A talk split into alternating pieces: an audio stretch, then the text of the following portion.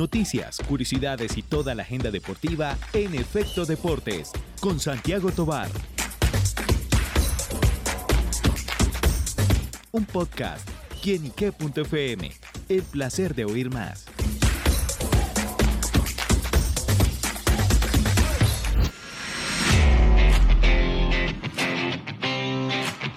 Hola amigos y seguidores de quienique.com, bienvenidos una vez más a Efecto Deportes en esta versión en podcast, como siempre en el primer día de la semana, trayendo las noticias más relevantes en el mundo del deporte el fin de semana. Sin duda que yo sé que muchos eh, hinchas, aficionados, del color azul pues amanecen muy muy muy contentos. Y sin duda pues esta es la gran noticia del el fin de semana el campeonato de millonarios. También tendremos cositas por ahí de ciclismo y bueno sin duda también la agenda internacional que vendrá para esta semana. Y por eso como siempre nos acompaña Santiago Tobar el duro para narrar nuestro editor de deportes acá en quienique.com para traernos todos estos detalles. Santi bienvenido bueno David, muchísimas gracias. Un saludo muy grande para usted, para todos los hinchas albiazules que yo creo que todavía están celebrando el campeonato de millonarios, la primera final por liga en torneos cortos entre Nacional y el conjunto embajador donde al final en los penales gana 3 por 2 con un gol de Larry Vázquez, que fue de los únicos que cobró de buena manera, hay que decirlo. Eh, la verdad es que fue un partido de esos que uno queda como con un sinsabor porque esperaba una final mucho más aguerrida, con muchos más goles. Pero mucho nervio. Pero mucho nervio, sobre todo en el... Yo creo que en los dos partidos, la verdad es que no fue un dominio claro de alguno de los dos equipos que uno diga, no, es que dominó el partido. No, obviamente la tendencia fue favorable a Millonarios, no solamente por ganar, sino por las estadísticas que ya vamos a revisar y ese será nuestro primer tema. Y bueno, David, pues también vamos a tener todo el tema de ciclismo, despedida de Juan Román Riquelme, también la despedida de Maxi Rodríguez y bueno, toda la algarabía que se vio con Lionel Andrés Messi. Bueno, pues eh, justamente empezamos con lo que fue la victoria, la consagración, la estrella número 16 de Millonarios, que desde aquí felicitamos a todos sus hinchas, jugadores, cuerpo técnico, en especial el saludo al profe Alberto Gamero, que yo que soy de hincha de otro equipo, pero reconozco la gran labor de este yo digo súper técnico colombiano que, que tenemos la fortuna de tener aquí en, el FPC. Y bueno, más allá de lo que fue, y ya conocimos cómo fue el desarrollo del partido, eh, de pronto la mala, entre comillas, definición de Harlan Barrera, la reivindicación de Álvaro Montero en el arco, porque en los primeros minutos eh, se vio un poco eh, nervioso. Y bueno, toda la gran atmósfera que se vivió en el estadio Nemesio Camacho el Campín, acompañando al Club Los Millonarios. Cuéntenos esos daticos especiales, esas estadísticas y eso que marcó el rumbo del partido que si bien dejó cosas interesantes, Santi. Bueno, David, pues el marcador uno por uno, tres por dos en los penales. Al final, como usted lo decía, pues las críticas a Harlan Barrera no se hicieron esperar. Creo que él no va a salir de la casa estos días ahí en Medellín. Sí, sí, creo que es mejor que no salga porque la verdad yo no creo que los hinchas de Nacional estén muy contentos. De hecho, rondó en, en Twitter el fin de semana un trino en donde mostraban las tres ocasiones en donde Harlan Barrera ha desperdiciado un penal para ayudar a que su equipo o acceda a la siguiente fase o gane un título. Una de las más recordadas, Copa Sudamericana 2018, cuando tenía la posibilidad de ganarle a un conjunto brasileño en su casa. Era el cobrado y ya queda campeón. Exactamente, había, era el último minuto, ya eh, casi los últimos dos minutos del partido y Harlan Barrera pues la mandó prácticamente que casi nos quiebra el vidrio aquí en Quenique, la mandó muy lejos de la portería del arquero de Atlético Paranaense. Otra de esas definiciones fue con la selección Colombia en el Mundial 2015, con la sub-20. Al final tenía un penalti para poder acceder a la siguiente fase y lo desperdició. Y bueno, pues el más reciente frente a Millonarios, que yo creo que de los tres es el más grosero porque al final termina pateando como si estuviera jugando eh, con Álvaro Montero un picadito o algo por el estilo. La verdad es que eh, los narradores, los aficionados estuvieron muy, muy ofuscados con Harlan Barrera. Pero bueno, le voy a leer las estadísticas del partido porque hay que prestarle atención a esto. Si bien no hubo un dominador claro en este caso, pues Millonarios tuvo esa tendencia favorable por lo menos en los números. 21 remates en todo el partido. 21, David. Y ahí viene cuántos nacional. Cuatro remates. Y un gol.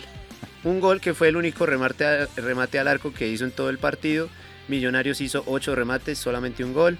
71% de posesión para Millonarios, 29 para Nacional, 578 pases para Millonarios, 255 para Nacional, efectividad en los pases del 85% para el embajador, 65 para Nacional, faltas en total 13, tarjetas amarillas 6, 2 para Millos, 4 para Nacional, ninguna tarjeta roja, 3 fueras de lugar y al final 13 tiros de esquina, 11 para Millonarios, solamente 2 para Atlético Nacional. Eso es lo que muestra la tendencia de lo que fue el planteamiento de Autori. Ahora le voy a leer... Desautori. Desautori, sí, ya muchos, muchos lo tienen bastante... De hecho, nunca convenció realmente. La verdad es que ni para los hinchas que ni para los hinchas de Nacional ni para los aficionados al fútbol, Autori convencía con su fútbol.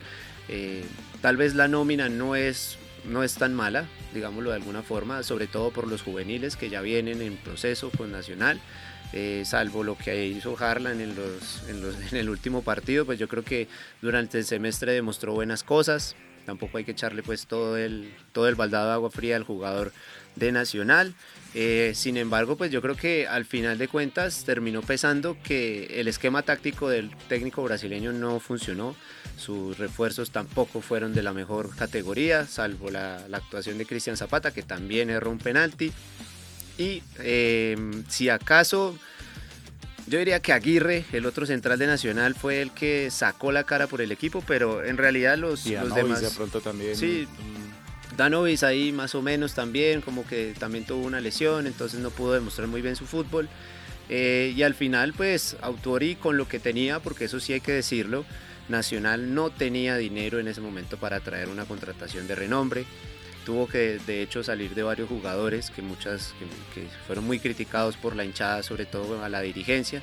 Eh, hace un año estaba siendo campeón con Giovanni Moreno, lo deja ir y yo creo que desde ahí empieza toda la debacle, luego la salida de Pedro Sarmiento, el arriero Herrera. El entorno nunca fue, a diferencia de aquel nacional en el 2016 con Reinaldo Rueda, campeón de Libertadores, fútbol su armonía con la hinchada. Además que el año pasado, a diferencia de este, por lo menos la hinchada estaba un poco más conectada con el equipo porque precisamente en una de esas le gana a Millonarios en un partido en el Campín.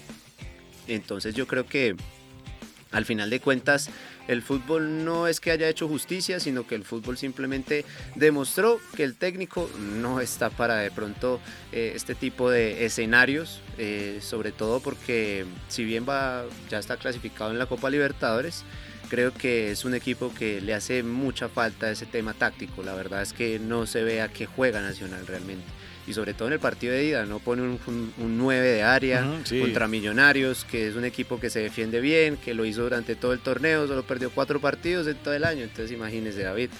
Pero bueno, le voy a leer las estadísticas de Millonarios campeón en este semestre, porque la verdad, bastante, bastante, digamos, un trabajo muy bien hecho por parte de, de Gamero, la dirigencia esta vez digamos, no se metió la mano al bolsillo, pero por lo menos estudió mejor el mercado. Y es administrar bien, con lo que hay, escoger bien, eh, tener como cabeza fría, saber contratar y bueno, y administrar bien esos recursos. Exactamente, meterle mano a la cantera, fortalecerlos y demás. Y bueno, ya también las, las anteriores ventas que ha tenido Millonarios, creo que eso ha, sido una muy buena inyección económica. Ahora estos 500 mil dólares que se gana por ser el campeón de la liga. Y sume los 3.500 por eh, clasificar a, fase de grupos de, Libertadores. De, Libertadores, eh, no, esa es de Sudamericana. Pero... No, pero como ser campeón clasificó directamente ah, a Copa Libertadores, sí, claro, entonces ahí llega un buen billetico. Claro, llega buen billetico, pero entonces digamos que eso ha sido parte del proceso. Entonces le voy a leer 28 partidos jugados solamente en primera categoría, 20, 40 eh, goles a favor, 25 en contra, 74 amarillas, solamente un expulsado en todo el torneo, eso también es de, admirar de alguna forma, es un equipo que si bien pega bastante, no llega al punto de perder jugadores por una agresión o algo por el estilo. Cuatro goles de penalti solamente para que después no digan que solamente es de penal o que Millonarios no tiene otro tipo de estrategia. 15 victorias, 10 empates, ni siquiera eran cuatro derrotas, eran tres derrotas. Tres derrotas en todo el torneo. ya le estaba sumando una ahí. Ya le estaba sumando una ahí.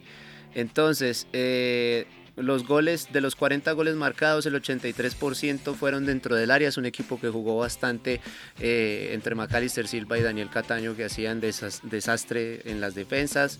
Eh, también la llegada de Oscar Cortés creo que fortaleció mucho la nómina.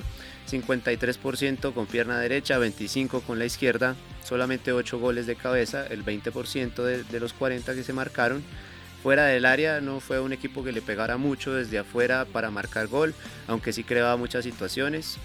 Fueron siete, de penalti ya habíamos mencionado cuatro. Solamente un gol de falta, que es el que recuerdo de Daniel Cataño en, frente al Unión Magdalena, que le da el empate y bueno, pues un punto importantísimo.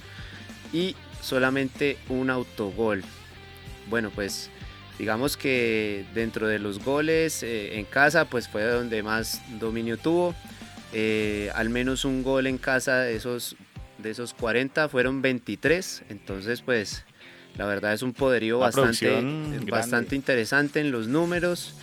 Tenemos eh, que mm, el primer gol marcado siempre fue antes de los 39 minutos o por ese lado. El último gol anotado que siempre hacía Millonarios fue más o menos por el minuto 56. Eh, recibió al menos los primeros goles que recibía fueron durante los primeros 45 minutos y los últimos goles los recibía al inicio de los segundos tiempos. Pero vimos a un Millonarios que también remontaba mucho los partidos, sobre todo el de Medellín que pierde en la última fecha los cuadrangulares. Eh, que, iba perdiendo, perdón, en la fecha de los cuadrangulares, al final igual termina, en Bogotá con el América también. termina ganándolo, igual que con el América, entonces fue un equipo que si bien no fue vistoso para jugar esta vez, sobre todo, porque hubo momentos en donde uno se, uno, se, ilusionaba mucho con el juego de Millonarios en Sudamericana, en Liga, pero al final fue un equipo que terminó siendo efectivo. Y eso es lo que determina, que pueda ser un campeón o que pueda avanzar a una ronda, en este caso en copas internacionales.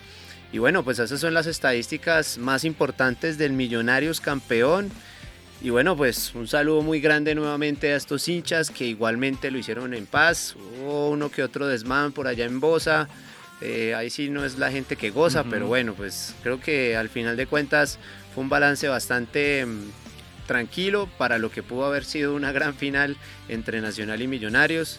Eh, dos de las hinchadas más grandes del fútbol colombiano y que bueno, pues también en la previa se calentaron mucho los ánimos eh, en el sentido de que pues es un clásico rival desde el 89 con esa situación y bueno, eh, al final termina siendo un justo campeón para mí. Yo siento que eh, fue el equipo más regular del año, así muchos digan que en, la irregularidad en los cuadrangulares pues le pasó factura. Yo creo que antes todo lo contrario, así debería ser. Si un equipo queda campeón es porque debe ser regular durante todo el semestre no solamente por lo que haga. hacia esos bajones también, que eso finalmente hizo Millonarios. Exactamente, porque al final bajó un poco la producción, bajó un poco el ritmo, las, las lesiones llegaron, el trajín de los partidos, Sudamericana, eh, Copa, pues la Liga Betplay y demás, todo eso fue, digamos que algo que influenció, pero que afortunadamente para los hinchas azules y también para los intereses de Alberto Gamero, pues terminó no pesándolo porque pues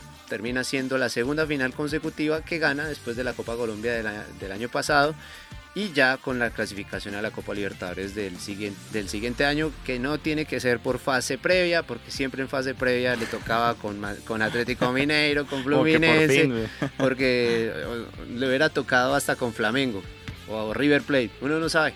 Al final de cuentas, pues Millonarios es justo campeón y bueno, pues vamos a ver cómo se desenvuelve durante esta semana porque tiene ya el partido definitivo por Copa Sudamericana para saber si accede directamente a octavos o si tendrá que esperar a uno de los mejores terceros de la Libertadores para llegar a la siguiente fase. Bueno, pues sin duda felicitamos a Millonarios Fútbol Club, merecido campeón de, esta, de este semestre, el torneo Apertura del Fútbol Profesional Colombiano.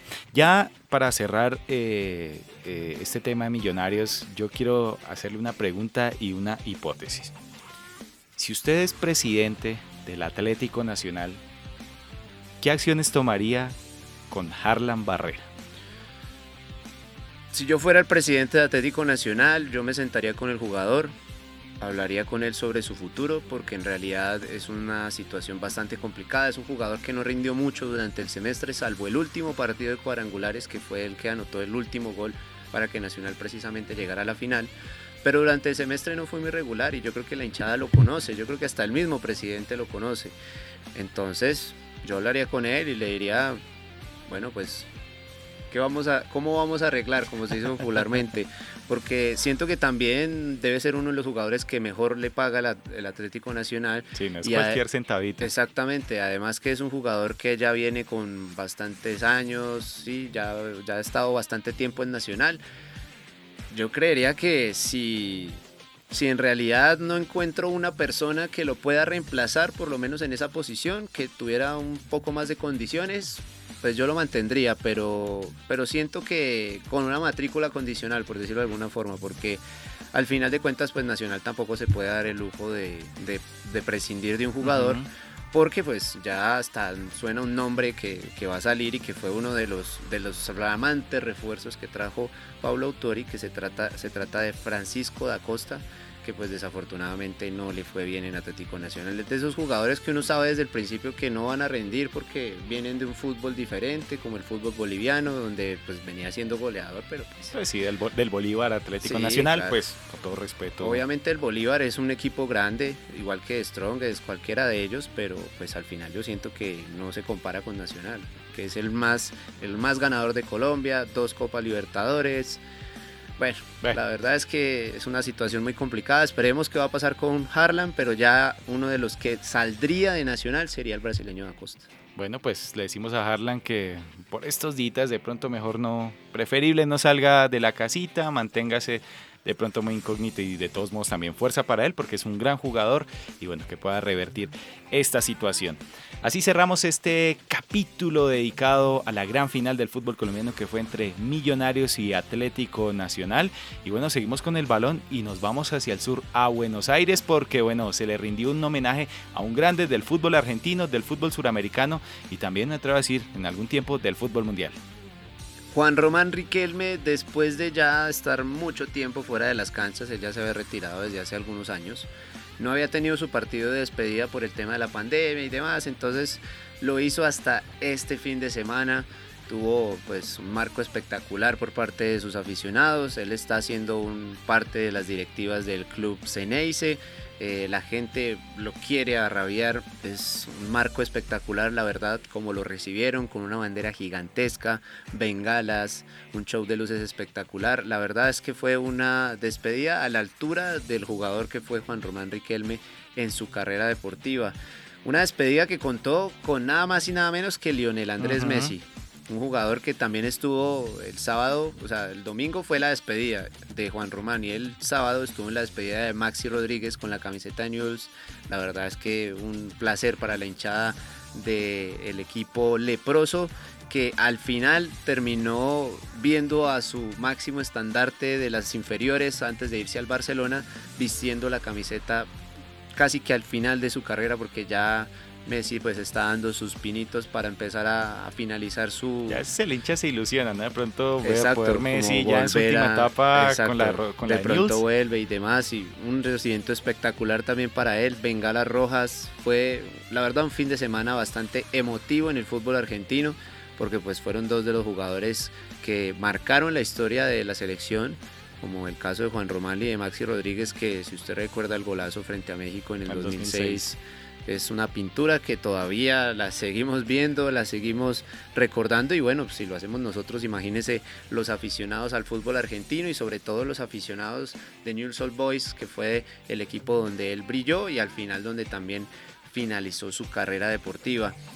Otro de los componentes importantes, jugadores colombianos como Mauricio Chicho Serna y Oscar Córdoba, que yo creo que en su vida habría pensado que le iba a tapar un gol a Lionel Messi. De hecho, le tapó varios, varias jugadas a Lionel Messi, tapó varios y, bueno, pues estuvo acompañado de su hija Vanessa Córdoba, que ella también es, eh, portera, de Atlético Nacional Femenino.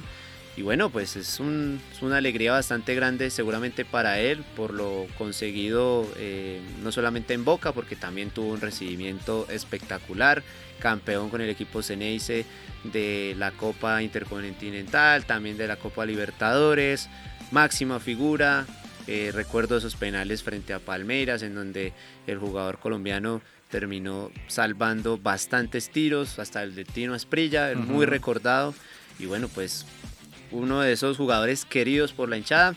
Al final de cuentas, pues un resultado bastante abultado como pasa en todos estos partidos. Sí, el resultado ahí no, no, digamos, no se toma mucho en cuenta. Exactamente, al final fue un 5 por 3, ganó Boca Juniors, fue Boca Juniors frente a la selección argentina. Dentro de esas figuras que también estuvieron con Juan Román Riquelme, que anotó un gol de muy buena factura como lo solía hacer, un enganche con pierna derecha y al final se la pone al palo derecho del arquero, nada que hacer. Y bueno, se despide con gol de la bombonera ya creo que esta ya sí va a ser la última vez que se va a vestir de cortos, a no ser de que lo vuelvan a invitar a otra despedida. Eh, estuvo Barijo, que no sé si usted lo Chipi recuerda. Barijo, sí. Chipi Barijo, que doblete se anotó en este partido. Como en sus viejos tiempos. Estaba Pablo de Ledesma, también muy recordado eh, jugador de, Boca Juniors. Y bueno, eh, también por el lado de Argentina estuvo Lucho González, recordado, Fernando Gago, que ahora es director técnico de Racing y Lionel Messi que también se anotó con un gol. Y bueno, pues la verdad es que Lionel Messi nos sorprende a todos. En la, en la despedida de Newell's Old Boys, sobre todo, marcó uno de esos goles que uno dice, no, es que está loco, está loco, definitivamente. No importa si es amistoso, no importa si es Copa del Mundo, no importa si es Copa América, eliminatorias. Así sea en el barrio de. Hasta en el barrio, yo creo, sí. En el asado, juega bien. Jugando con el perro siempre da de qué hablar. Y bueno, pues otra de las cosas emotivas, ya para terminar, eh, fueron las palabras precisamente de Román Riquelme, a Carlos Bianchi sobre todo, y también a el jugador Lionel Messi, dijo que tuvo la, la, gran oportunidad y la, gran satisfacción de haber jugado con los dos mejores del mundo y sobre todo de la selección argentina. Lo hizo con Maradona en el inicio de su carrera cuando el Pelusa se estaba retirando del fútbol, que terminó haciéndolo en Boca Juniors eh, por los lados de 1998 y también con Lionel Messi en el Mundial de Alemania 2006 y bueno, las eliminatorias, Copa América, bueno, tuvo más tiempo de jugar con él. Alcanzó a jugar un poco con, con Maradona también en, en, Argentina, en la selección, pero más como ya lo último, lo último de su carrera. Y bueno, pues al final unas palabras bastante emotivas. La bombonera pues estuvo a reventar como siempre, bastante emotivo y sobre todo también lo que le dijo a Carlos Bianchi que le agradecía mucho por todo. Fue realmente el técnico o ha sido el técnico más ganador de Boca Juniors en su historia y que bueno pues le ha dado eh, dos títulos intercontinentales al conjunto boquense. Y bueno, pues nada más que decir, la verdad, nosotros también nos quedamos sin palabras, un, un, señor en todo el sentido de la palabra, Juan Román Riquelme, queridísimo por todos y bueno, pues esperemos que en esta carrera administrativa que tiene ahora con el conjunto Ceneice siga haciendo muy bien las cosas así como lo hizo como jugador. Bueno, eso fue lo que referente a la despedida del gran Juan Román Riquelme, aquel gran número 10 de Boca Juniors, quien tuvo su partido de despedida. Y bueno, de la pelotica, del balón, nos vamos a los pedales, al ciclismo, porque bueno, se terminó una nueva edición de la Vuelta a Colombia, que podemos decir, Vuelta Superman Colombia. Sí, Vuelta Superman López Colombia, que literalmente voló, voló, fue el hombre de acero, mejor dicho, es que, es que, es que es increíble. Es que da risa. Sí, sí, da, risa, pero no de esa risa que uno se esté burlando, sino da, da risa es porque pues uno también se pone a pensar en el nivel de la Vuelta a Colombia y bueno, pues no es que nuestro ciclismo sea malo, ni mucho menos, pero es que la diferencia se nota. O sea, como cuando uno empieza a competir eh, a nivel profesional y demás, a cuando uno ya está en la élite del ciclismo, disputando Tour de Francia, Vuelta a España, Giro de Italia, eh, Vuelta a Suiza, Vuelta a Burgos, mejor dicho, todo el calendario ciclístico en Europa yo creo que puede superar precisamente lo que es la Vuelta a Colombia, a pesar de que aquí en Colombia, digamos, la geografía da para tener una buena competencia, pero en realidad, pues no es, no es un dato menor. Superman López, pues obviamente ganador indiscutido, mejor dicho, ventajota al final, ni siquiera, no tanto por el tiempo, sino por la forma en la que lo hizo. Es que ganó ocho etapas de nueve. Una cosa, cosa, de locos lo que hizo. O sea, Miguel ahí Miguel Ángel cogió, fue de entrenamiento esta vuelta. Exactamente. Al final, pues, el, el, el corredor colombiano, pues, se quedó con la, con la vuelta a Colombia. En realidad, yo creo que ya era simplemente de trámite la última etapa.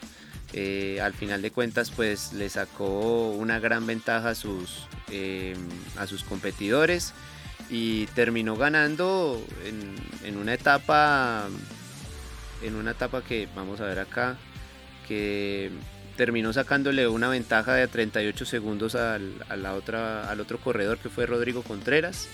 Eh, y al tercero le sacó ya 2 minutos 51 y de ahí para abajo pues era, hasta el propio Oscar Sevilla quedó, quedó, que quedó de sexto en esa última etapa, le sacó 3 minutos 26.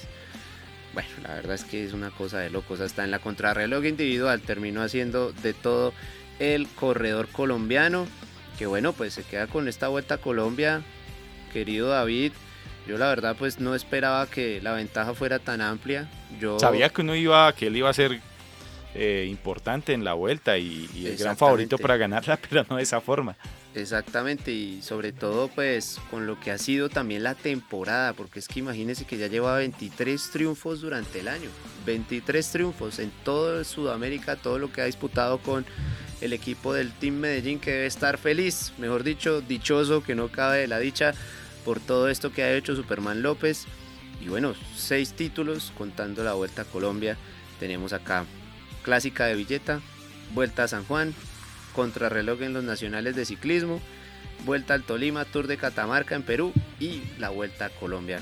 La verdad es que uno a veces se queda sin palabras y sobre todo por lo que pasó, de la forma en la que tuvo que salir de Europa, un corredor que, que, nos seguía o nos podía tener con una esperanza durante este año, eh, al igual que Nairo Quintana, que pues también tiene un problema legal bastante importante. Eh, al final sale de la Astana por la puerta de atrás y yo creo que se deben estar mordiendo un codo porque las investigaciones han avanzado y cada vez se encuentra más factible que Superman López no tuvo ninguna relación con esta situación. Y bueno pues si al final de cuentas se soluciona lo más pronto posible, tal vez pueda ser contratado nuevamente por un equipo top en Europa, pero yo creo que igual está haciendo los pinitos para seguir manteniendo su ritmo y manteniéndose en la élite del ciclismo, porque al final de cuentas pues lo logrado este fin de semana es la prueba fehaciente de que Superman López sigue volando y sigue haciéndolo de una manera muy muy importante y bueno pues la verdad es que ya uno queda, como le digo, sin, palabras. en este sentido, porque en realidad el ciclista colombiano se, llevarse 8 de 9 es, es decir, sí, pues es la vuelta a Superman López. no, hay nada más que decir, no es vuelta a Colombia ni vuelta, vuelta a Superman López. Y así deberían bautizarla si él va a seguir compitiendo con el Team Medellín y si lo va a seguir haciendo el próximo año. Entonces, pues bueno, eso fue lo que nos dejó el fin de semana en Vuelta a Colombia, querido David. Bueno, pues felicitaciones a este gran ciclista boyacense que yo sé que pronto estará en las carreteras de Europa. Yo creo que esto también servirá una motivación y desde que siga con ese ritmo va a llegar mucho más fuerte y que yo sé que los equipos World Tour estarán ahí pendientes y echándole el ojo a, a Miguel Ángel Superman López en el desempeño de su carrera. Y bueno, seguimos con el ciclismo, también con protagonistas colombianos y bueno, recibimos unas noticias importantes, Santi. Estamos a unos días de comenzar el Tour de Francia, la segunda carrera ciclística más importante del calendario World Tour. Eh, ya tuvimos el Giro de Italia, ahora vamos con el Tour de Francia, que bueno, ya empieza a mostrar cuáles serán esos colombianos que van a participar. Y la gran noticia es que Egan Bernal, después de su accidente de ya más de un año, va a disputar esta edición de la Vuelta Ciclística a Francia. Así lo anunció su equipo el Ineos Grenadier. Lo hizo a través de un video bastante chévere. Son 25 años que cumple la empresa al, servicio del ciclismo y demás y del equipo. Eh, lo hicieron a través de otras personalidades que también son patrocinadas a través del deporte, como el caso de George Russell, que es piloto de la Fórmula 1, que fue precisamente el que anunció que Egan Bernal va a estar con el equipo. También va a estar Daniel Felipe Martínez con el mismo equipo, con el Ineos Grenadier. Y bueno, también tenemos la noticia por ahora de que Harold Tejada también va a estar en el Tour de Francia, si bien no ha tenido un buen año, ha estado en los últimos lugares en las competencias. Para estar en el Tour le, sirve para ir sumando pero esos podríamos, podríamos pensar en que al menos tenemos un material disponible para adquirir o digamos que eh, tener una victoria de etapa durante este Tour de Francia. La verdad es que la competencia estaba cada vez más complicada. Eh, va seguramente estar Primo Roglic, eh, también va a estar el corredor Remco Enepoel, que al final terminó saliendo por COVID del Giro de Italia. Entonces, pues yo creo que la competencia por el Tour va a estar muy difícil y sobre todo que Egan pues sigue igual, a pesar de que va a competir en el Tour de Francia, sigue recuperando su nivel porque pues... no vamos a pedir ahorita que sea entre los grandes favoritos. No, es que es muy difícil y la verdad, no porque no tenga condiciones, claro decirlo, sino porque es que su accidente hace un año fue bastante complicado y bueno, no fue de esas cosas que uno pueda decir que se pueda recuperar de una forma satisfactoria en un año o dos tal vez, no, hay que seguir luchando y eso es lo que está haciendo Egan y se le amerita y se le, se le abona toda esa buena actitud que le ha puesto a esta situación. Eh, y bueno, también que sigue, digamos que en los pedales dando de qué hablar. Eh, en, el último, en la última competencia que tuvo en Alemania estuvo bastante bien, se le vio bastante enérgico, con muy buena disposición y pues empezó a escalar lugares, al final pues quedó entre los 10 del último, de la última competencia que estuvo. Eh, si bien la exigencia pues no es la misma que un Tour de Francia, pues igual sigue recuperando ese nivel. Y bueno, pues obviamente le deseamos desde quinique.com que tenga el mejor de los éxitos y que si nos puede dar la victoria nuevamente o al menos verlo eh, en el podio, pues sería espectacular. Esperemos que el equipo también trabaje por él y que bueno, pues tiene a un gregario como Daniel Felipe Martínez que ha hecho un muy buen año, si bien no ha sido de los más protagonistas en cuanto a digamos victorias de etapas y demás, ha tenido un muy buen año porque pues sigue digamos que disputando estas carreras y es protagonista estando dentro, del, eh, dentro de los pelotones, luchando de vez en cuando, llevando también a sus compañeros. Y bueno, esperemos que pueda ser ah, de gran ayuda para Egan Bernal que seguramente va a estar o va a ser uno de los líderes de este equipo para el Tour de Francia del 2023. Bueno, pues desde ya le deseamos esos éxitos a Egan Bernal. Nos alegra mucho que esta gran figura del ciclismo colombiano vuelva a una de sus competencias favoritas y que allá en el 2019 le entregó al país esa ansiada camisa amarilla y el título para el país. Y bueno, Santiago, pues dejamos el ciclismo y ahora vamos por esa agenda, volvemos al fútbol y para programarnos en los partidos que hay por estos días. Sí, claro, porque ya se acaba el fútbol colombiano masculino, sigue el femenino, tenemos todavía la última final entre América e Independiente Santa Fe que se va a jugar este viernes a las 8 de la noche. Muy pendientes porque en quinique.com vamos a estar haciendo un especial completo sobre esta gran final del fútbol profesional colombiano, en donde, bueno, pues Santa Fe sacó la ventaja durante el fin de semana, 2 por 0 en el Campín, a reventar, eso sí, muy buena la afición santafereña el sábado vestido de azul, el domingo vestido de rojo. Qué bonito ver el Campín así y que sobre todo que sea en paz, porque la verdad eso es lo que... No, y, volcar los ojos al fútbol femenino. Exactamente, volver, volver otra vez a, a, ver el estadio lleno en un partido de fútbol femenino es muy importante. Ojalá fuera así todo el tiempo, ojalá, ojalá, ojalá se vuelva una costumbre. Y bueno, yo sé que en Cali no va a ser recepción. Cali va a llenar el Estadio Pascual Guerrero seguramente para ver a sus muchachas haciendo todo lo posible para revertir el 2 a 0 que tuvo en el estadio bogotano. Pero también tenemos definición de Copa Libertadores y Copa Sudamericana, fase de grupos. Vamos a ver la hora de la verdad para los equipos. Ya se definen todos los se definen, fase de grupos. Se definen los octavos de final de los dos también los 16 avos de la Copa Sudamericana, en donde bueno, tendremos todavía participación colombiana. Esperemos que así sea después de este jueves que se juegue eh, la, última, la última parte de las fechas en los dos torneos. Empezamos con el partido del martes. Atlético Nacional recibe a Patronato para sacarse la mala espina de la final. Eh, este martes desde las 7, de la noche. Vamos a ver si juega Harlan, vamos a ver si le van a dar descanso a algunos jugadores. Ya el equipo está clasificado, no va a perder, creo que no va a perder el primer lugar. Pero pues bueno, vamos a ver si el equipo verdolaga se saca esa espinita y bueno, si puede golear al equipo argentino, pues podría ser de gran aliciente para lo que viene, que es el siguiente semestre. Y tendremos, eh, además de eso, por Copa Libertadores, el día miércoles, desde las 5 de la tarde, Internacional frente a Medellín, partido decisivo, el Medellín con posibilidades todavía de acceder a la siguiente fase. una victoria o un empate lo llevarían a eso, obviamente dependería de otros resultados, pero si es una victoria ya estaría en la siguiente fase. Si no, pues tendría que esperar otros resultados en caso de empatar o perder. También para ver si no clasifica a la Copa Libertadores, pero podría clasificar a la Copa Sudamericana. También tendremos por Copa Libertadores el jueves Colo Colo frente a Deportivo Pereira, otro de los que también se juega su clasificación a, los octavos. Eh, de ganar estará en la siguiente fase. De empatar tendrá que esperar el resultado entre Monagas y Boca Juniors. Y de perder, pues tendrá que ver la diferencia de gol, que es lo que en este momento lo tiene un poco complicado. Y al final, pues si no clasifica, todavía tiene a los octavos, todavía tiene opción también de llegar a las Copas Sudamericanas, los 16 avos. Ojo, ojo con este dato porque no es menor. Si Millonarios, si Medellín o Pereira llegan a la siguiente fase, podrían enfrentarse a un Millonarios que todavía no ha asegurado su pase a octavos podría jugar 16 Pero los caminos pueden dar por ahí. Y los caminos podrían dar con alguno de los dos equipos. Esperemos, porque hasta donde se tiene entendido, pues en esta fase no hay ningún problema en que se enfrenten dos equipos de la misma confederación. Sin embargo, vamos a ver si en el sorteo las cosas cambian.